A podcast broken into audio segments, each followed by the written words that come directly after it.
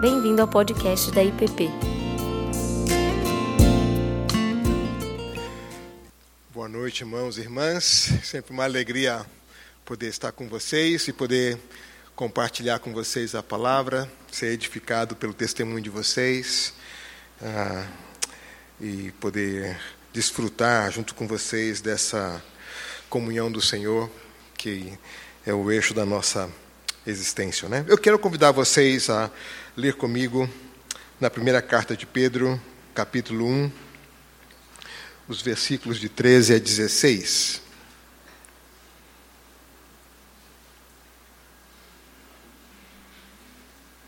Vocês lembram, a carta de Pedro é escrita a uma comunidade de cristãos dispersos. Ah, à medida que a perseguição aos cristãos vai crescendo, os cristãos vão se espalhando de Jerusalém e vão caminhando em direção ao norte, vão se espalhando por essa região da Turquia hoje. E esses irmãos dispersos, eles sofrem dois tipos de pressão, dois tipos de ameaça. De um, por fora a perseguição, que coloca a vida deles em risco por dentro as tensões internas na comunidade que colocam o testemunho cristão deles em risco. A pressão para evitar a perseguição, de se ajustar ao entorno e comprometer a sua lealdade a Jesus. E, por um lado, por ser leais a Jesus, por ser leal a Jesus, a pressão externa que os ameaça. Então, essa igreja cresce numa situação de conflito externo e tensão interna. Não é muito diferente do que nós vivemos hoje, em graus diferentes, no sentido de que nós não corremos risco de vida aqui, ou talvez em alguns lugares pode ser que sim, mas nós não corremos esse risco tão evidentemente. Mas essa tensão do conflito externo por causa da fé e das tensões internas para ajustar o nosso testemunho cristão ao nosso entorno, nós lutamos com isso sempre. Uma coisa que a gente não pode esquecer é que Deus nunca nos chama para segui-lo numa situação ideal. Deus nos chama para servi-lo numa situação real. Então, é, tem aquele episódio que contam do Garrincha, que é, ele entra no vestiário e o treinador diz para ele, o Fiola diz para ele, olha, você faz assim, assim, assim, assim, assim, que vai ser gol. Então o Garrincha, na sua profunda sabedoria, pergunta para o treinador, já combinou com os russos? Porque para cada movimento que eu fizer, ele tem que fazer um movimento que me permita realizar aquilo que. Não é? Então, no campo da nossa vida, nós não servimos a Deus em situações ideais. Nem na igreja é a situação ideal, na é verdade. A minha mãe sempre dizia: viver com os irmãos no céu, ó que glória, com os irmãos na terra é outra história. Estela 3,16. Né?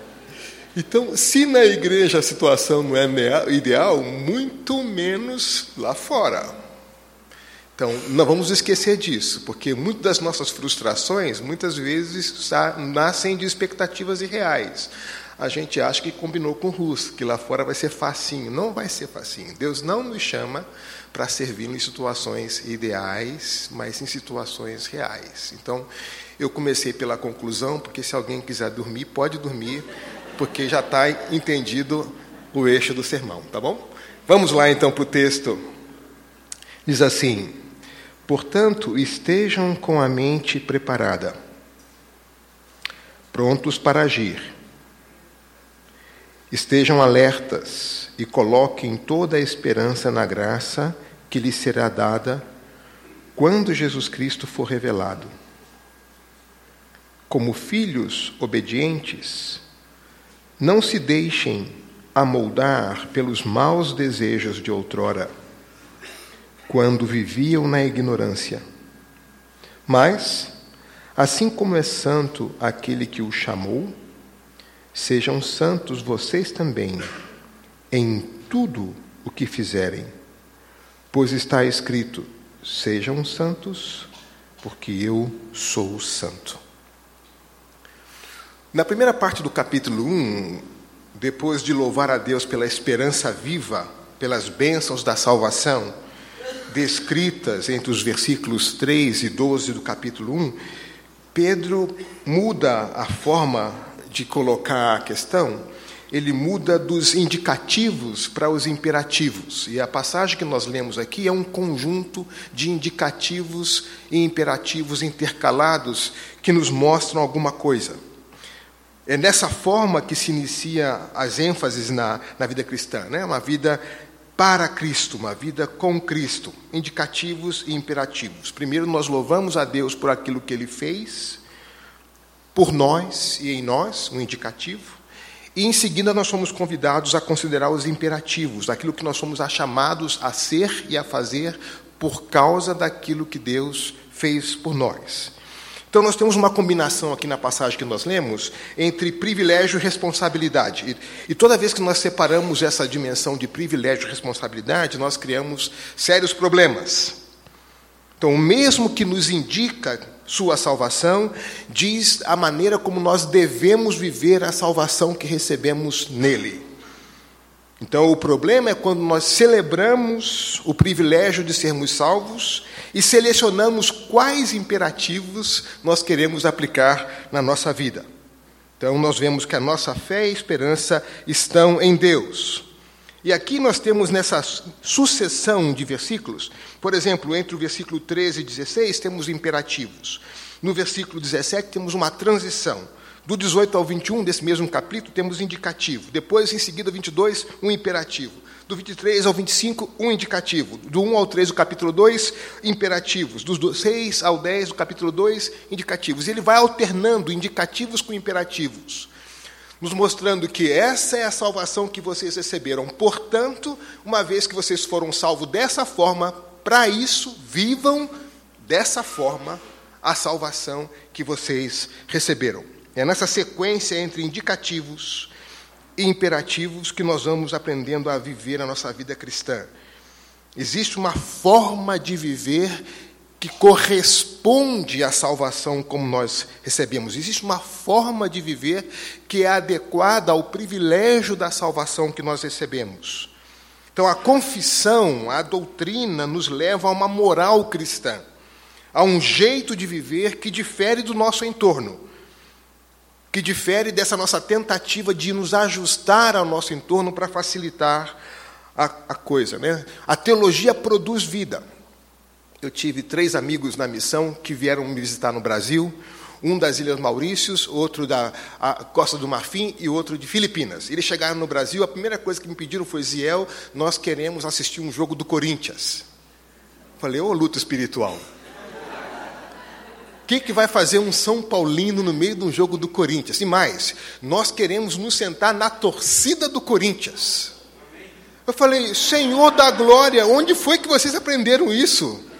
Vocês não foram bem discipulados, não? Então eu tive que comprar três ingressos, quatro, para me sentar junto com eles na torcida do Corinthians e o medo de eu me pronunciar como São Paulino no meio de adversários ali.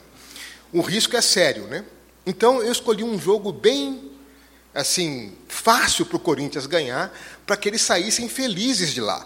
E eu escolhi então Corinthians e Ituano. Eu falei, vai ser uma sacola.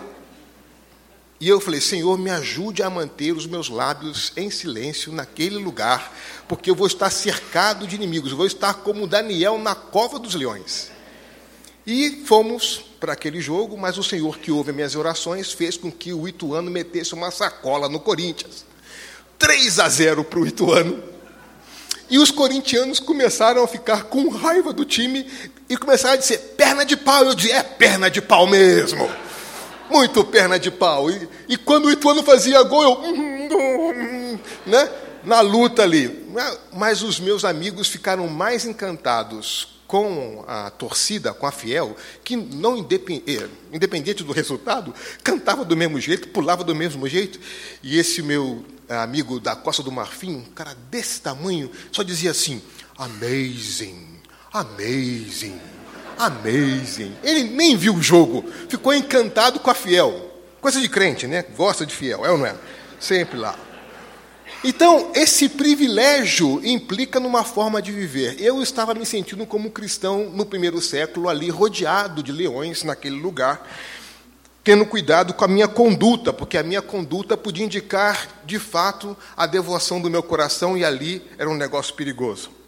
Aqui então nós temos uma exortação nesse texto, diz: Sejam santos porque eu sou santo, no versículo 16. Né? Então, como edificamos uma forma de vida digna da nossa salvação? Como é que nós relacionamos esse imperativo com esse indicativo? Então, o texto nos coloca três atitudes importantes aqui. Ele diz: primeira coisa, prepare a sua mente. Esteja com a mente preparada. Primeira coisa importante. A segunda coisa que ele diz aqui, estejam alertas. Em outras versões, mantenha a sobriedade. E a terceira coisa que ele diz aqui, coloque toda a sua esperança na graça. Mente preparada. Ou nas versões mais antigas, cingir o nosso entendimento.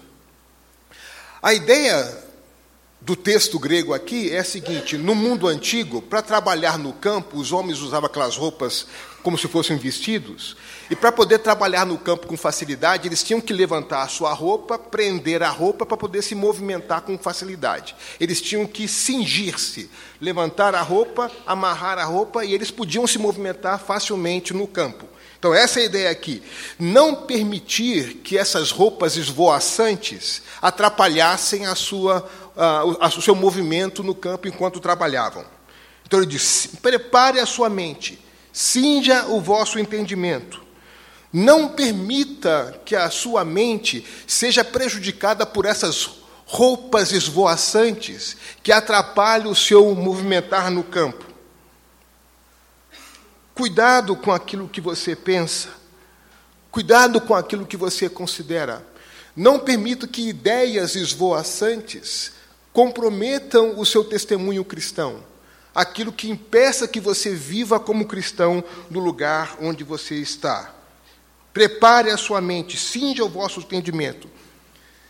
Ou seja, uma fé cristã sólida, ela não é compatível com a superficialidade, ela não é compatível com a com a rejeição à reflexão, ela não é compatível com a mediocridade para viver de uma maneira sóbria a sua fé, para viver uma maneira adequada à sua fé, um dos imperativos é prepare a sua mente. O entorno no qual nós vivemos tem muitas ideias que disputam com os critérios do Evangelho, tentando fazer a nossa cabeça, dizer para a gente como nós devemos viver. O que é certo, o que é errado, o que deve ocupar o nosso coração. Ele diz: prepare a sua mente. No seu entorno há ideias esvoaçantes que vão comprometer o seu testemunho. Tenha a sua mente preparada, esteja com a sua mente cingida. Essas ideias de auto-engano, o narcisismo, o consumismo, o orgulho, uh, o individualismo, tantas outras ideias que tentam fazer a nossa cabeça e dizer como nós devemos viver. Ou desafios grandes. Né? Essa semana, por exemplo, continua a discussão lá na, na, na, é, na justiça com relação à questão do aborto, uma questão importante. E outras questões, as questões, as questões do, do racismo estrutural, estruturante, a questão da condição da mulher, tantas outras questões que são apresentadas que nós, como cristãos, somos obrigados a ter a nossa mente preparada. Eu, eu costumo dizer do desafio de dirigir de forma adequada. Embora cada um de nós, quando dirige o nosso carro, mantenha os nossos olhos sempre atentos ao retrovisor, nós dirigimos olhando para o para-brisa.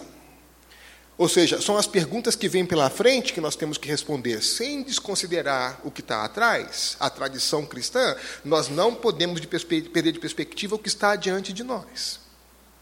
Então, são questões, ideias, formas de pensar que tendem ou tentam mudar a nossa maneira de ver e pensar as coisas. Portanto, um desafio para, como cristão, viver num ambiente adverso à fé cristã é ter a mente preparada, a mente cingida. Uma segunda coisa que ele diz aqui é: estejam alertas, mantenha a sobriedade. A palavra grega aqui é nefontes, que significa domínio próprio essa ideia de sobriedade aqui é, é, a mesma ideia de quem luta contra a embriaguez do álcool, por exemplo, que perde a sobriedade. Ele diz: estejam sóbrios, estejam alertas, estejam atentos, não permitam que a, que a falta de sobriedade, a falta de domínio próprio, é, acabe comprometendo a, o discernimento de vocês. Então, num contexto de perseguição, de forte adversidade, é necessário pensar de maneira adequada e estar com a mente sóbria para discernir de maneira sóbria o que deve ser definido, decidido. Ter fé não é deixar de pensar. Algumas pessoas acham que fé é um salto, né? A ideia nietzscheana, né? Fé é um salto no escuro. Não, fé é o contrário. Fé é continuar pensando quando tudo ao seu lado diz: pare de pensar. Fé é continuar pensando, é não permitir que as circunstâncias que você vive julgue o caráter de Deus, mas que você olhe para as circunstâncias a partir do caráter bom de Deus. Deus é bom. E toda vez que a gente olha para Deus a partir das circunstâncias, nós podemos ser tentados a julgar o caráter de Deus por causa no, da nossa situação, que pode ser uma situação adversa, pode ser uma situação ruim. Então, diz, isso é perder a sobriedade, isso é se levar pela embriaguez do nosso entorno. Deus é bom, Deus é bom. Olhe para a sua realidade a partir dessa perspectiva e não julgue o caráter de Deus a partir da nossa situação. Vida cristã ou fé cristã e ignorância são coisas incompatíveis. Mantenha a sua mente sóbria, mantenha a sua mente livre de confusão, mantenha a sua, mesa, a sua mente com clareza de reflexão. É interessante que no versículo 14 ele vai dizer assim: olha só. Não se deixem moldar pelos maus desejos de outrora, quando viviam na ignorância. O oposto disso é a mente sóbria. Ele diz: no passado, vocês viviam presos nos desejos de outrora, viviam marcados pela ignorância. Não, não, não se deixem levar por isso. Mantenha a sua mente atenta, preparada e mantenha a sua mente sóbria. Não deixe que as paixões antigas definam a forma como você viva, vive nesse momento. Sobriedade é ser realista, é não buscar uma fuga da realidade, é meter-se na realidade. Esse conceito de transcendência no Evangelho é importante. Transcendência, a boa transcendência é aquela transcendência que te permite viver a realidade. A má transcendência é aquela que te tira da realidade. Por exemplo, as drogas. Você está na realidade, a realidade é muito dura, você não aguenta o tranco, o que, que você faz? Você se injeta, ou você toma todas. E aí você sai perde a sobriedade, cai em outro mundo. Quando você volta para a realidade, vê que a realidade é dura, o que você faz? Você novamente se injeta. Ernesto Sábato, um autor não cristão, diz o seguinte: somente os estúpidos pensam que as drogas é um problema de ordem policial. Ele diz: a ordem é um problema, a droga é um problema de ordem espiritual. É a dificuldade de lidar com a realidade, a necessidade de fugir da realidade. Então, a falsa transcendência, que inclusive pode ser religiosa, ela nos incapacita de viver a história, de viver a realidade. Por isso que Marx vai dizer que a religião é o ópio do povo, não é verdade? Porque existem formas religiosas que nos incapacitam de viver a realidade. Agora, a boa transcendência nos mete na história. Ela nos capacita a viver na história. É Deus em Cristo que transdescende e entra na história para que a gente viva a realidade com tudo que a realidade traz para nos colocar para viver.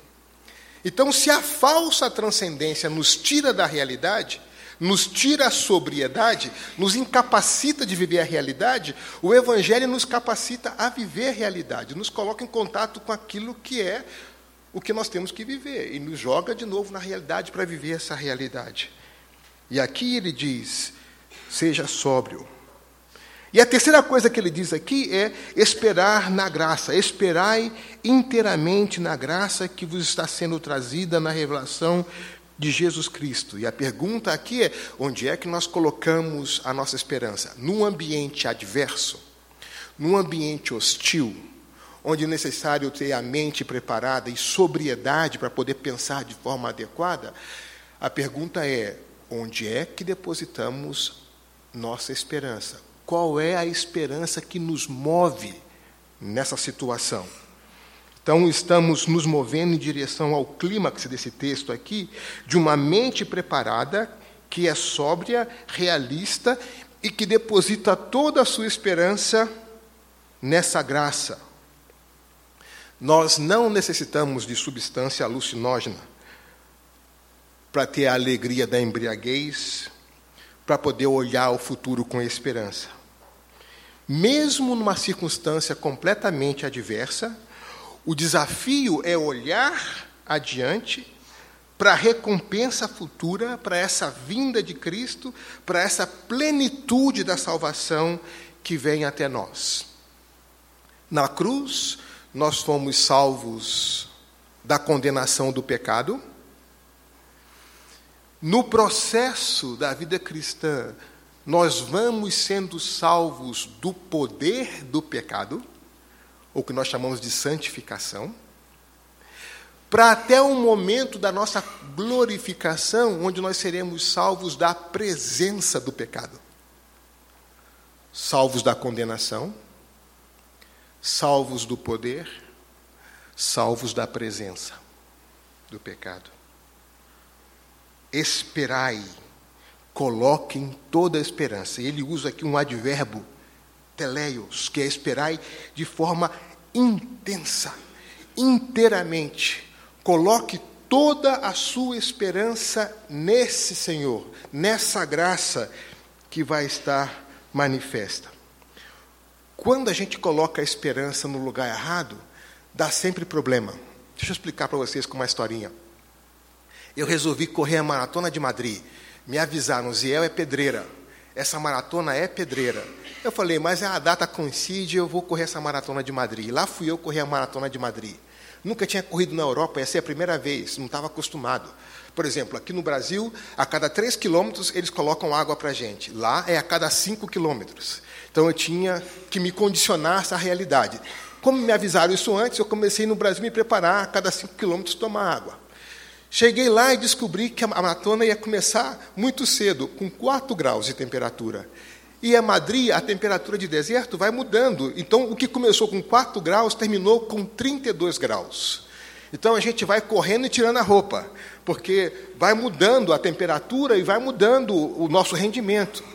Para piorar a história, nos últimos 7 quilômetros, quer dizer, no 35, quando a gente tem uma multidão no 35, eu falei, nossa, que espanhóis simpáticos, né?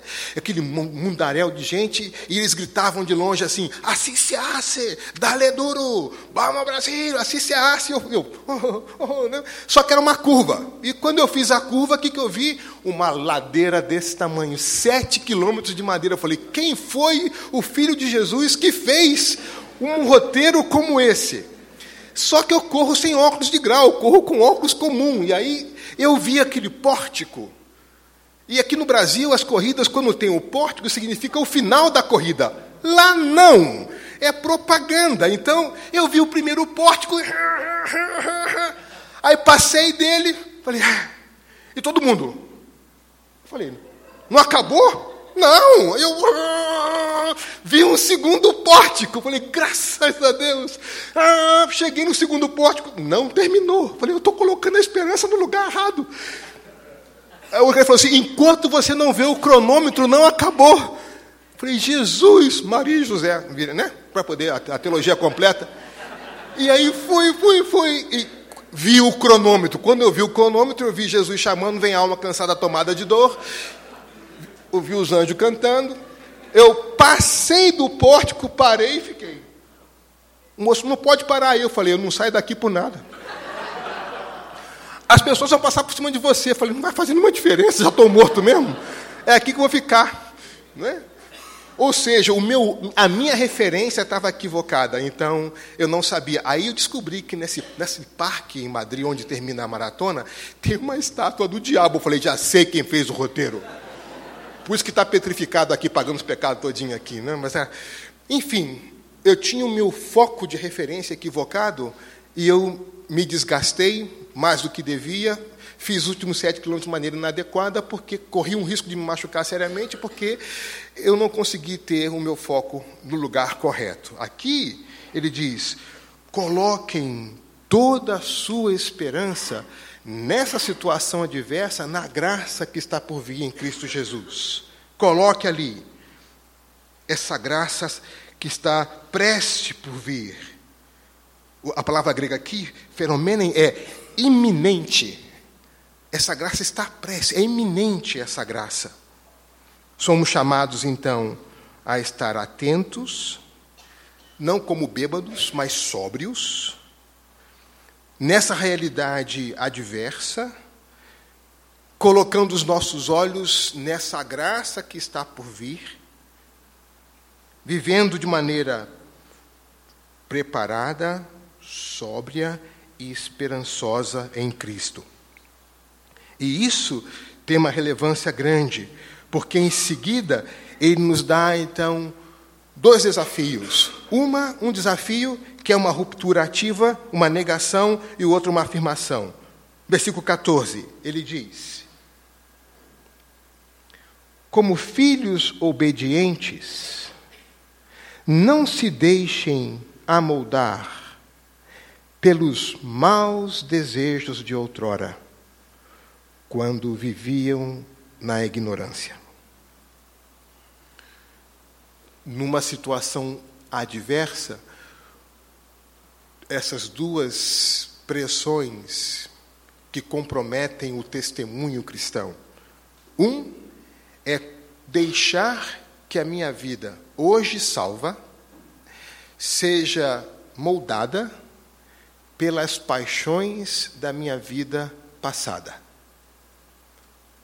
Apesar de desfrutar o privilégio da salvação do Senhor, me comportar e agir como se não estivesse nessa realidade de salvo e começar a me comportar como no tempo da ignorância. Então, por mais que tenha sido esse meu padrão de conduta no passado, por mais justificáveis que tenham sido a minha maneira de agir, por mais aprovada socialmente que tenha sido a minha conduta, eu não devo mais deixar minha vida ser conduzida pelas paixões de outrora, agindo no presente momento como se eu fosse ignorante, como era antes ignorante dessa graça de Deus. Agora, o imperativo é: eu tenho que identificar, nomear e deixar essas coisas eu tenho que aprender que na obediência ativa eu preciso ensinar a minha língua a dizer não, como afirma o Talmud. Ensine a sua língua a dizer não.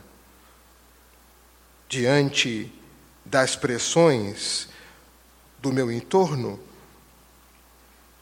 eu tenho essa esse desafio de viver em tensão, negando as paixões de outrora vivendo como ignorante. Versículo 15, eu tenho uma adoção ativa. Mas, assim como é santo aquele que o chamou, sede santos vocês também, em tudo o que fizerem, pois está escrito: sejam santos, porque eu sou santo. Wesley dizia, John Wesley, que ele não acreditava em nenhuma conversão que não tivesse como compromisso a santidade. Tanto individual como social. Alguém que se afirmava cristão, mas não tinha um compromisso com a santidade, com uma vida de santidade, ele dizia: não é cristão. E a base é, é essa, né? O caráter de quem o chamou é santo. Portanto, sede santos filhos obedientes. É o caráter de Deus em nós, o Deus Santo, que move e nos conduz. Tornai-vos, é um processo, tornai-vos santo. Esse aspecto moral do nosso comportamento. E a extensão desse comportamento é sede santos em todo o vosso comportamento. Agora, o texto diz sede santo, não disse sede chato. Algumas pessoas acham que ser santo é ser chato. É sede santos porque eu sou santo, não sede chato porque Deus é chato. Deus não é um estraga-prazer. Porque santidade, gente, é a preservação da vida. Santidade é preservar a vida. Tudo que o pecado toca, ele mata. Sonhos, relações, ideias, tudo, tudo. O salário do pecado é a morte. E a vida só é possível porque Deus é santo. Atos 17 diz que nós, nós existimos nele, nós nos movemos nele, é ele que sustenta tudo. Então, santidade é muito mais do que uma listinha. Santidade é preservação da vida. Santidade é o que torna a vida possível. Ser santo, portanto, não é ser chato. Ser santo é viabilizar a vida. Nem tudo que, aquele, que o nosso entorno chama de bom preserva a vida. Muitas das coisas que nosso, o nosso entorno chama de bom coloca a vida em risco. Inviabiliza a vida. E aqui ele diz: sede santos. Reflitam na história o caráter santo de Deus. Viabilize a vida. Torne a vida possível. Sede santo como eu sou santo. Não existe salvação sem um compromisso com a santificação. Não existe uma nova vida interior que não se expresse de maneira santa no exterior. Portanto, nós não somos chamados a viver em lugares ideais. Nós somos chamados a viver em lugares reais, com conflito permanente do lado de fora e tensões profundas do lado de dentro, onde o nosso entorno, o tempo todo, quer nos fazer amoldarmos ao nosso entorno, fazer com que a gente se comporte da mesma forma que nós nos comportávamos quando as paixões antigas que nós tínhamos definiam a nossa vida.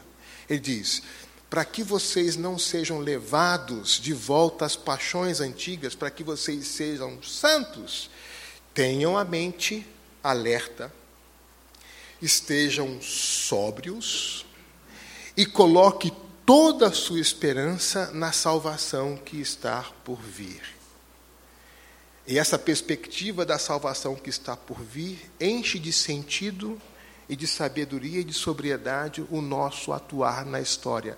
Nós não nos movemos com base nas circunstâncias. Como cristãos, nós temos uma realidade histórica que é essa tensão entre o, o túmulo vazio e o trono ocupado. Esse é o marco no qual nós vivemos a nossa vida cristã.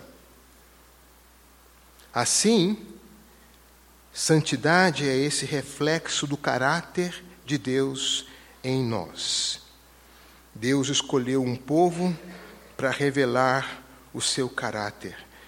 Deus nos chamou para essa vocação de ser santo. Santidade não é uma perfeição absoluta. Santidade é esse coração íntegro que reconhece que peca e volta a Deus. Santidade é imperativa porque o Deus que nos chama é santo. Santidade é imperativa porque deve abranger todas as áreas da nossa vida. A santidade é imperativa porque é uma clara exigência das Escrituras. Certa vez eu estava correndo com os meus amigos, e enquanto a gente corre, a gente conversa. E a gente cai em grupo. E sempre tem conversas boas, conversas não muito boas, e aquelas conversas que ficam no precipício entre boa e ruim. E alguém contou uma piada, aquelas piadas perigosas, que fica no limiar. Eu estava correndo na frente, ouvi a piada e completei a tragédia. Sabe aquele negócio quando você fala, e quando você está falando, você diz assim, por que eu estou falando isso? Por que eu estou falando isso? Por que eu estou falando? Bum, falei. Aí eu ouvi atrás, não sei se um anjo, ou um corredor, ou um corredor anjo, disse assim, pastor. Aí eu. Ah. Já procurei um buraco no chão para me enfiar, né? Falei, para que eu fui falar essa bobagem? A gente parou para tomar água. Falei assim, gente, antes de a gente começar a correr de novo, deixa eu fazer uma coisa aqui que é importante. Aqui eu preciso pedir perdão a vocês, porque alguém contou uma piada ruim e eu piorei a situação e eu não devia ter feito isso. Pessoal, que isso, Ziel? Deixa de bobagem. Piada. Falei, não, mas alguém que eu não sei quem foi disse, pastor. Ou vocês não falaram? Que pode ser um anjo que disse, pastor. Entendeu? Eu não sei. Não é que tem anjo corredor, é ou não é? Eu falei, quem falou isso esperava de mim um outro comportamento. Esperava de mim uma outra atitude. E eu errei em ter feito o que fiz, em ter falado o que falei. Assim como eu errei, eu tenho que pedir perdão a vocês e dizer que a partir de hoje eu vou cuidar mais para que eu não faça vocês se escandalizarem com os meus comentários. Aí a coisa ficou meio séria, né? Eles ficaram me olhando com cara de quem é esse ET que corre entre nós? Eles me olharam com cara de ET e eu vi os anjos batendo as asas no céu. Falei, estou bem na fita, Senhor? Posso continuar correndo? Né? preparar a nossa mente, andar de maneira sóbria, manter a nossa esperança não no nosso entorno, mas na salvação que está por vir. Não permitir que as nossas paixões de antigamente definam a maneira como nós vivemos agora. Todo pelo contrário Agora, porque o Senhor que nos chamou é santo, a gente deve viver de maneira santa nesse momento, revelando às pessoas o caráter de Deus. Nós, como igreja, somos os sacerdotes de, não é isso? Sacerdócio universal. Nós apresentamos a Deus a situação do povo e revelamos ao povo o caráter de Deus. Nós estamos colocados nessa situação de apresentar ao Senhor a situação do nosso povo, suas lutas, dores, e revelar ao nosso povo o caráter santo de Deus. Que Deus nos abençoe. Você acabou de ouvir o podcast da IPP. Para saber mais, acesse nossa página em www.ippdf.com.br.